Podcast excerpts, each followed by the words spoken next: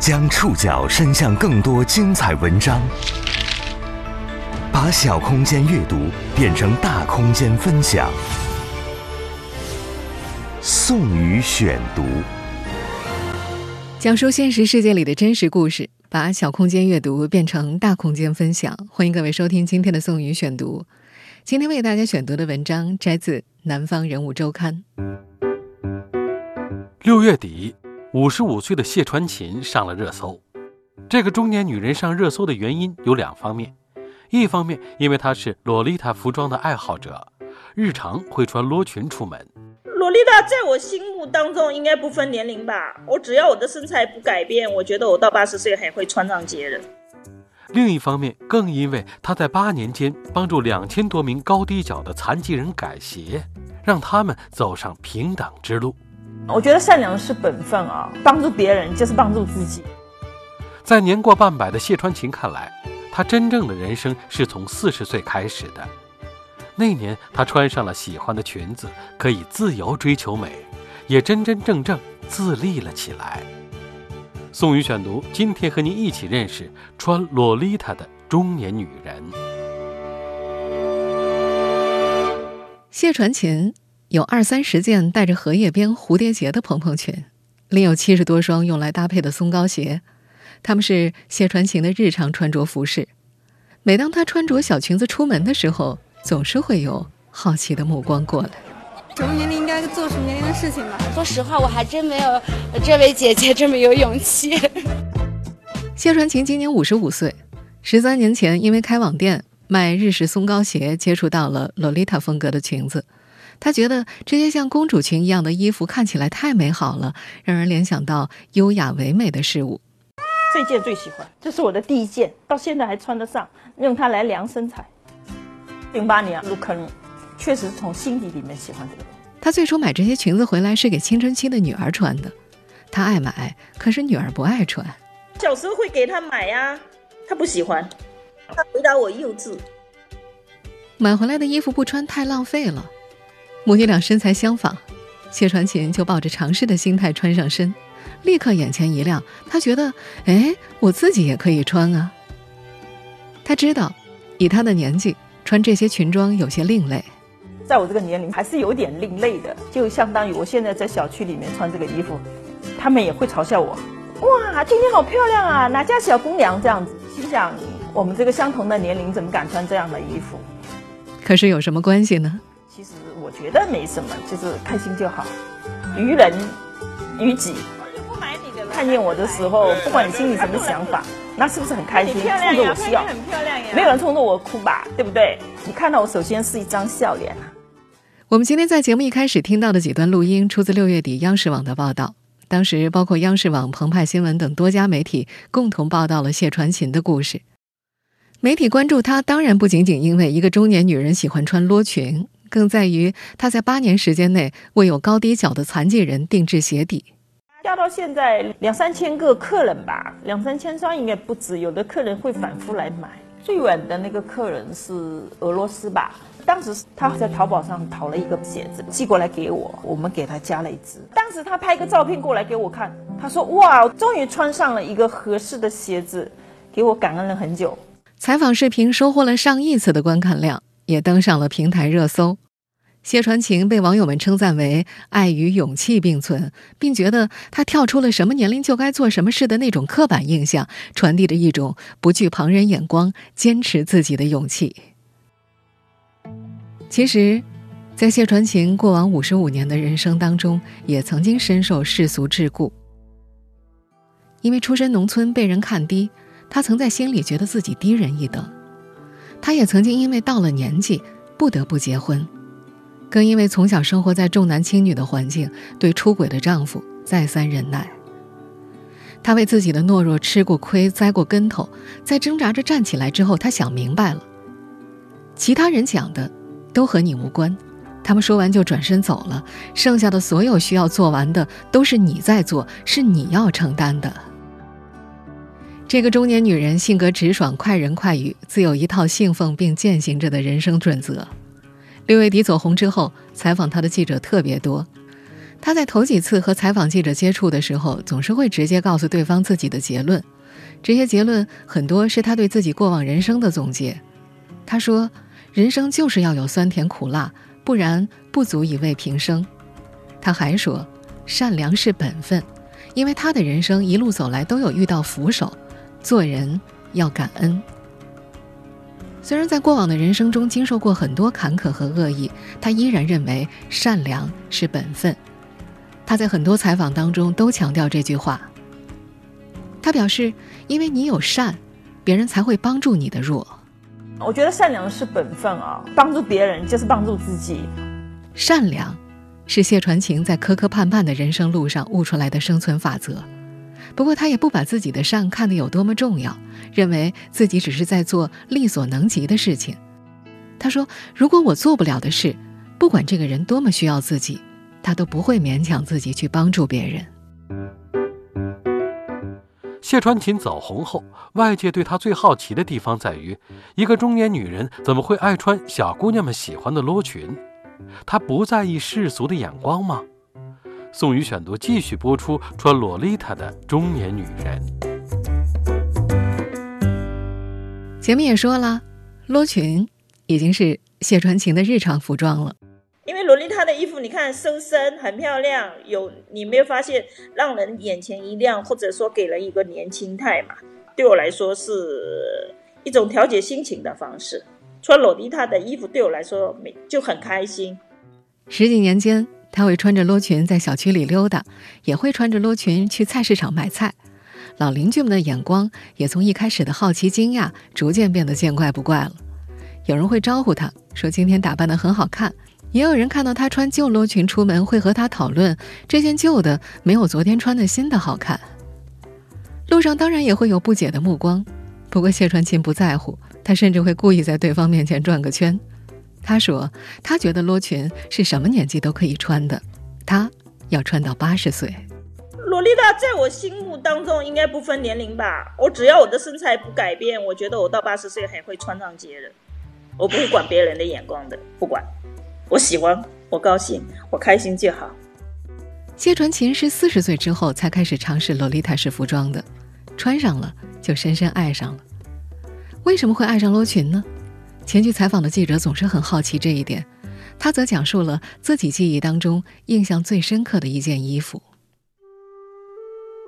那是一件大红色的对襟盘扣棉袄，是他奶奶的嫁妆。母亲嫁到谢家之后，奶奶把衣服传给了母亲，他长到十四五岁之后，母亲又传给了他，他一直穿到十八岁，直到二十岁。姨妈出嫁时，用嫁妆给她做了一件新衣服，她才有了第一件自己的衣服，而不是母亲的旧衣服。他反问前去采访的记者：“你说我怎么会爱上罗裙的？”又自问自答：“纯粹是一步一步走过来的，脱离了那个环境后，在安逸生活里产生的审美。环境是指贫瘠年代里一穷二白的扬州农村老家。”谢传琴出生于一九六七年，家里有四个孩子，她是长姐，下面有一个弟弟和一对双胞胎妹妹。两个妹妹在八九岁的时候得了重感冒，因为救治不及时，患上了肾脏病，长期服用中药调理，但收效甚微。一直到妹妹们二十岁去世的时候，依然保持着幼稚的模样，肾脏不发育，不来月经，只有个子在长。两个妹妹一直在吃药，整个村子都不富裕，谢家的日子过得很艰难。谢传琴说自己从小都没吃过白米饭，只有在每年生产队集体杀猪的时候，每人才能分到一两块熟肉。生产队开会一般在晚上，分到肉之后，父母带回家，把谢传琴姐弟几个摇醒，往每个人嘴里塞上一块肉。他上小学的时候，学费是一块钱。每学期开始，父亲只能拿出一毛钱给他。上课到一半，老师会让谢传琴回家拿钱，不然就让他搬着板凳走，不要来了。谢传琴就真的把凳子搬回家了。老师没办法，只能去他家喊他回来继续上学。从学期开始到结束，这一块钱他始终交不出来。一九七九年读完初一之后，谢传琴就没再继续上学，因为家里太穷了。年轻的女孩子开始去生产队上工。大人插八路秧苗可以赚十个工分，她插七路却只能得三个工分。她不服气，看准了机会要往外面跑。那时候，改革开放的春潮逐步涌入江浙一带，外贸订单飞了进来，催生了一批小工厂。谢传琴在手工编织厂里当学徒，用柳条编花篮，工资从一天三分钱变成了三毛钱。为了赚更多的钱，他辗转于各种活计之间。他在大马路上扫过地，在街边的小亭子里卖过衣服。他做过保育员，公司里的清洁工，每天起早贪黑，至少干两份活儿。一九八八年，他人生最大的转折点来了，一位体面的亲戚回昆山开工厂。把谢传琴介绍进了当地一家台资企业。他很珍惜这份工作。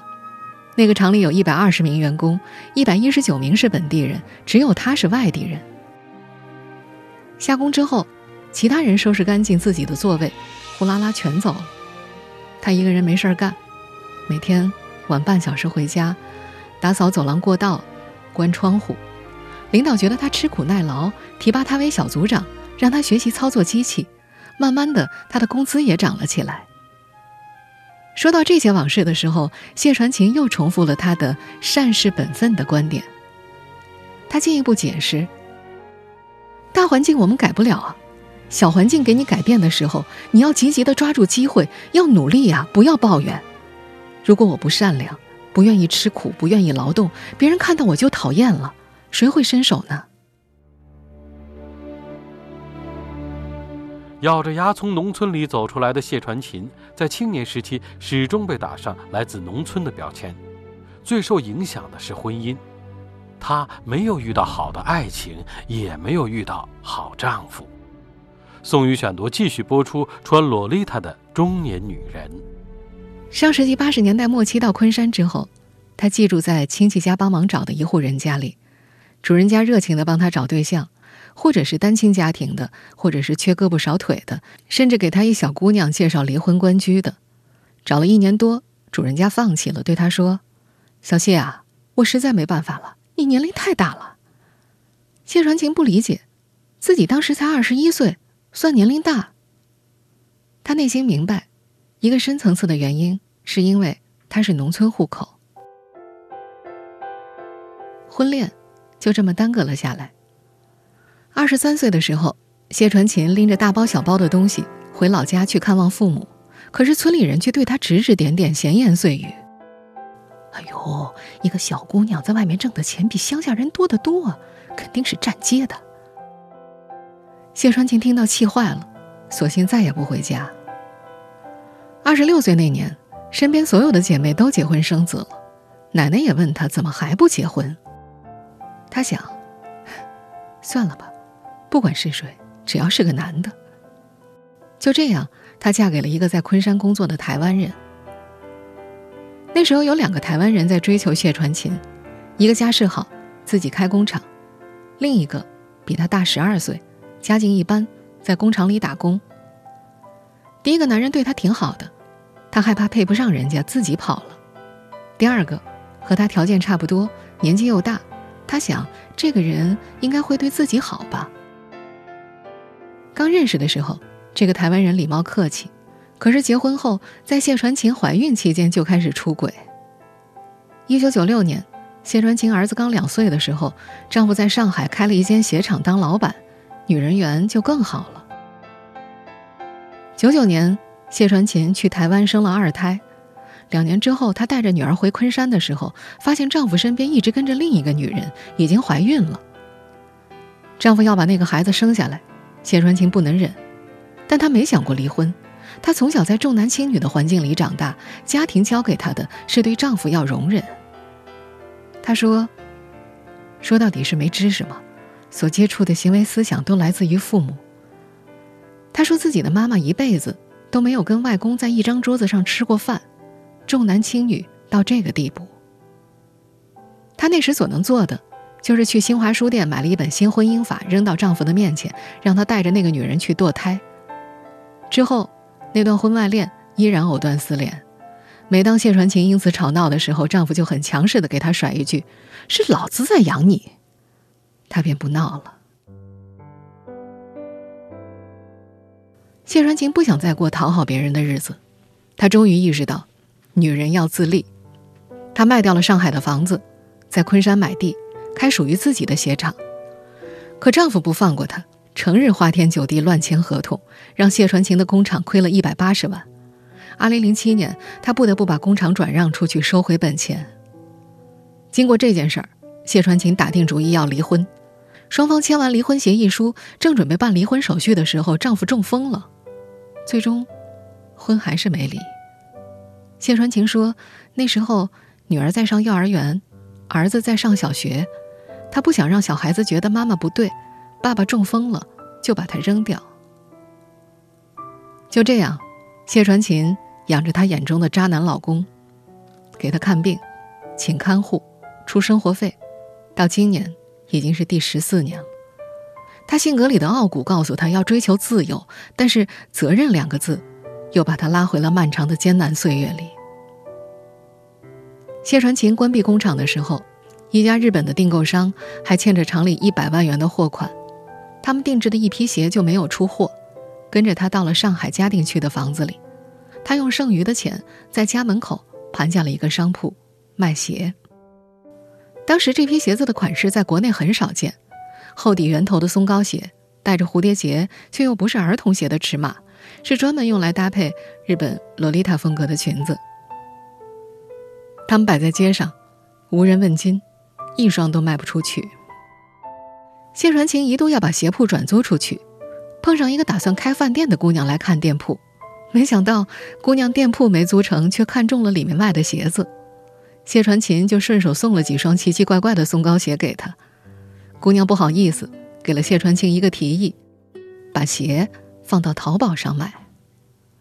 于是，在二零零八年，谢传琴开设了网店。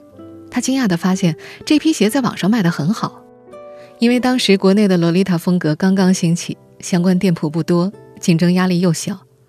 他开始努力做鞋子，除了日本人留下的这批货，他重招人手，设计新款，专做厚底松糕鞋和高跟演出鞋。开网店让谢传琴的日子走出了困境，也是在开网店的过程中，他接触到了罗裙，并喜欢上了这种穿着风格。八年前，一个偶然的机会，一位残疾人在他的网店里定制了特殊鞋底。从那开始，这项充满善意的定制生意就一直延续了下来。宋宇选读继续播出：穿洛丽塔的中年女人。开网店的前十几年，谢传琴几乎从每天早上七点工作到半夜两点。刚开始店里只有三个人，一个做鞋面，一个做鞋底，剩下的运营、采购、管理全部都由谢传琴负责。一年之后累到不行，他才又招了一个人分担自己的工作。每天早上，谢传琴要把当天要做的订单发下去，然后在网店担任客服，整理订单需求。中午给工人做饭，下午继续工作。忙到晚上九点，工人下班还要打理店铺、上架货品、整理数量。他调侃：“这十年的日子，自己忙碌到连哭的时间都没有。”就在这样艰难的日子里，谢传琴通过买鞋的顾客接触到了罗裙。他喜欢这种近似于欧洲古典时期妇女们的穿着的风格。从起初的尝试发展到现在，罗裙已经成为他的日常服饰。儿子也很支持妈妈穿罗裙。不仅提醒妈妈要穿显更加年轻的，还希望妈妈穿着的时候可以画上精致的妆容。他会说：“你应该画，你应该画画的更年轻一点。”讲嫌我不化妆，因为我出门最多抹个粉吧，然后抹一个口红这样子。实质性的对我来说，裸妆就是我的日常妆吧，日常服装。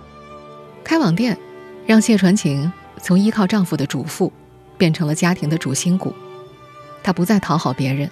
而决定做自己，洛丽塔风格的裙子对她来说，不仅仅是一个中年女人不顾世俗的追求美的故事，更意味着一个女人终于自立了起来，凭借自己的能力过上想要的生活。在谢传琴的网店里，一直放着一条定制链接，起初是为了满足那些大码客人的定制要求，也帮助那些舍不得和鞋子分别的人更换鞋底。二零一三年，有位客人问他，能不能定制两只鞋底不一样高的鞋？他问我说：“你那边可不可以做一只高一只低的鞋子？”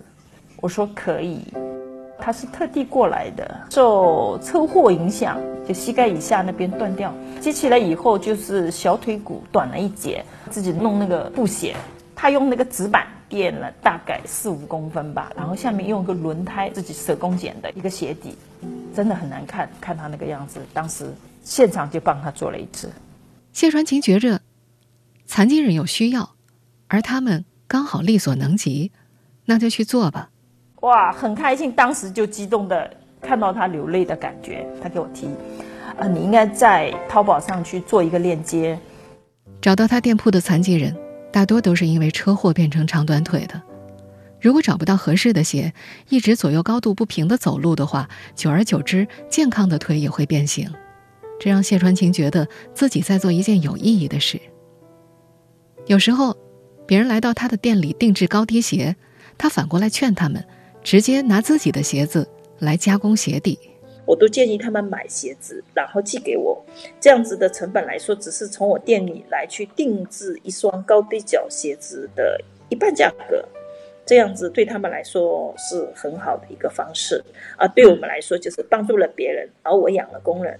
他店里的一双新鞋定价三四百，而加工鞋底只要一百块钱。谢传琴是赚的少了。但他觉着，上网求助找解决办法的人肯定也是弱势群体。如果是有钱人家，这个问题早就解决了。八年下来，前来光顾的腿疾患者越来越多，两三千人应该有，两三千人肯定有，一年两三百个人肯定的呀，那必须的呀。有些经常光顾的客人和他成了朋友，会给他寄礼物，他则会变着法子还回去。比如客户在定制鞋子的时候，店铺明明没有活动，他会告诉客人有活动有折扣。他觉着做生意当然也要照顾别人的感受，这个是最基本做人的一个原则，你得照顾别人感受。在我心目当中，就是生意是没有错，但是你得照顾别人的感受。您正在收听的是《宋宇选读》，穿洛丽塔的中年女人。从二十八岁开始做鞋，一直做到了五十五岁。谢传琴这些年已经觉得有些累了，他早就萌生退役。梅雪是谢传琴刚开网店时就认识的罗娘，相识十几年了。他觉着谢传琴一直是个直爽乐观的人，只是在做鞋这件事儿上反复拿不定主意，说过很多次不再做了，要退休，但还是一直在做。梅雪说。她怕自己不做了，真的有需要的人就找不到地方做了。谢传情的担心不无根据，在网购平台上搜索残疾人定制鞋的时候，大多数店铺都指定几款店里卖的鞋接受定制，很少有鞋底定制的。谢传情的儿女都不愿意接他的班。二零一九年，他把鞋厂送给了这么多年跟着他的工人徒弟，给残疾人定制鞋的生意。也在逐步交给徒弟们。他说：“再过两年，他就打算彻底退休了。”在这个中年女人身上，有一些很矛盾的地方。她有一股叛逆的傲气。去台湾，别人喊她“大陆妹”的时候，她放着上海的房子不买，一定要在台湾买套房，还长达几十年的忍受不断找麻烦的丈夫。他自己勤奋吃苦，为了撑起网店，每天工作十几个小时，可对孩子们却没有什么上进的要求。他的一双儿女在一所台商子女学校从幼儿园读到高中，学校的教职人员都是从台湾公派过来的，课程也使用台湾的教材，课业不繁重。高中阶段一个班百分之八十的学生都能考上台湾的大学，剩下的学生也可以去那边上高职。谢传琴觉得自己吃了太多苦，不希望给孩子们过多压力。他说：“只要孩子们人品不坏，愿意自食其力就好了。”女儿即将大学毕业了，他希望女儿可以继续读研究生，多学知识。儿子今年二十七岁了，大学毕业之后的头几年一直在奶茶店里工作，去年开始学习飞机修理。今年五月份被查出胆结石，目前还在医院里休养。疫情期间，台湾的医院实行封闭管理，谢传琴不便过去。现在儿子全由女儿一个人照顾。也许是受她和丈夫关系的影响，两个孩子对于婚恋都没有兴趣。谢传琴不着急，经历过生活的磨难，她不再勉强自己做什么事，也不勉强孩子们。丈夫有时候会催儿子结婚生子，谢传琴则气急败坏地对丈夫说：“他不愿意结婚，你不要催他。你们家延续香火又不是你一个人的事，你还有哥哥和弟弟呢。”有什么理由催呢？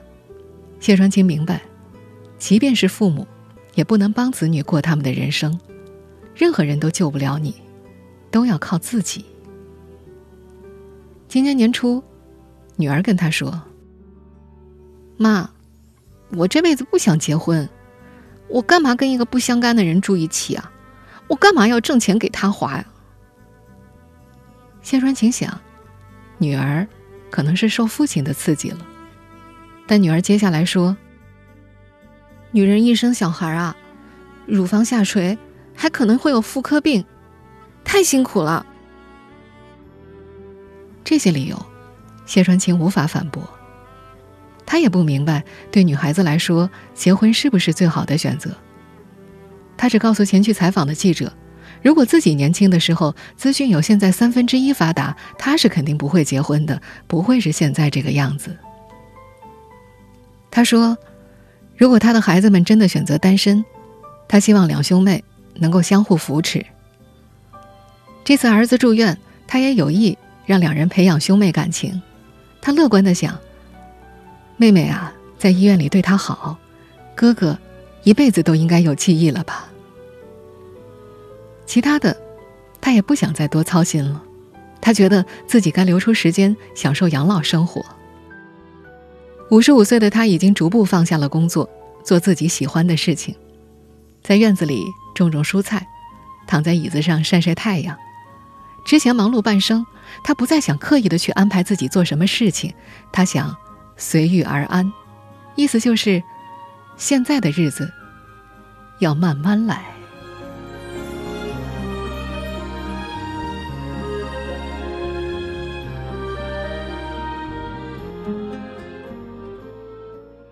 以上您收听的是宋宇选读《穿洛丽塔的中年女人》。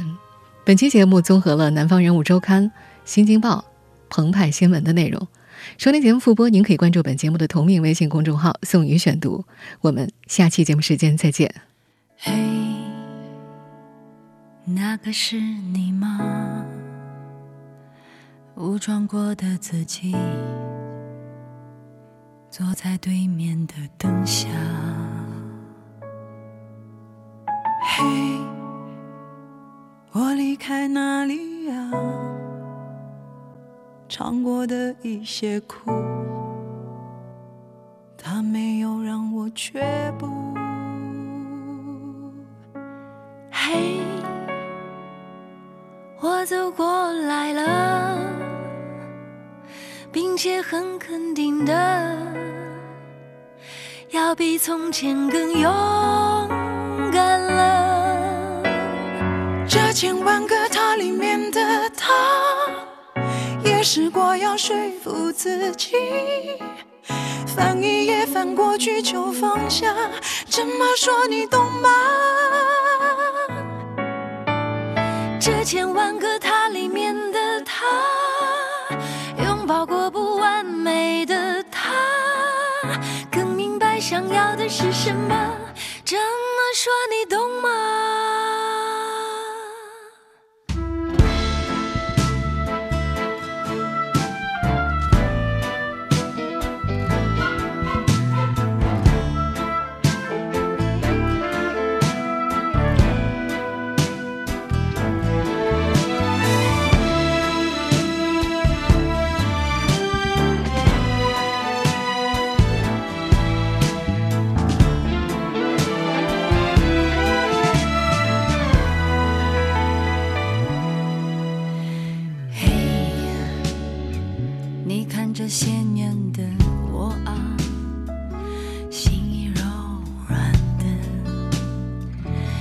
了很多的变化，嗯，嘿，就像回音找到山谷，我还在找。带我往前去的路，嘿，那些迟迟不肯。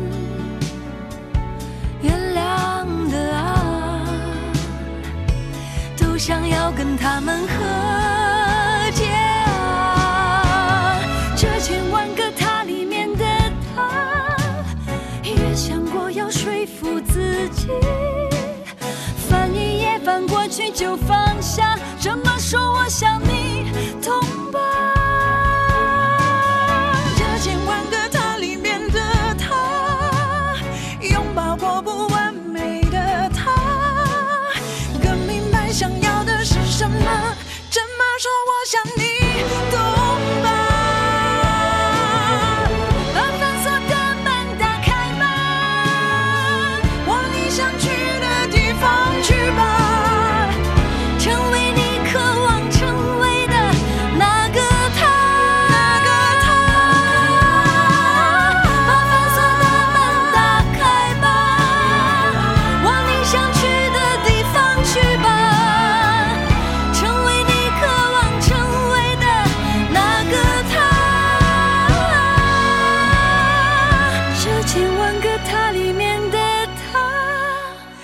时光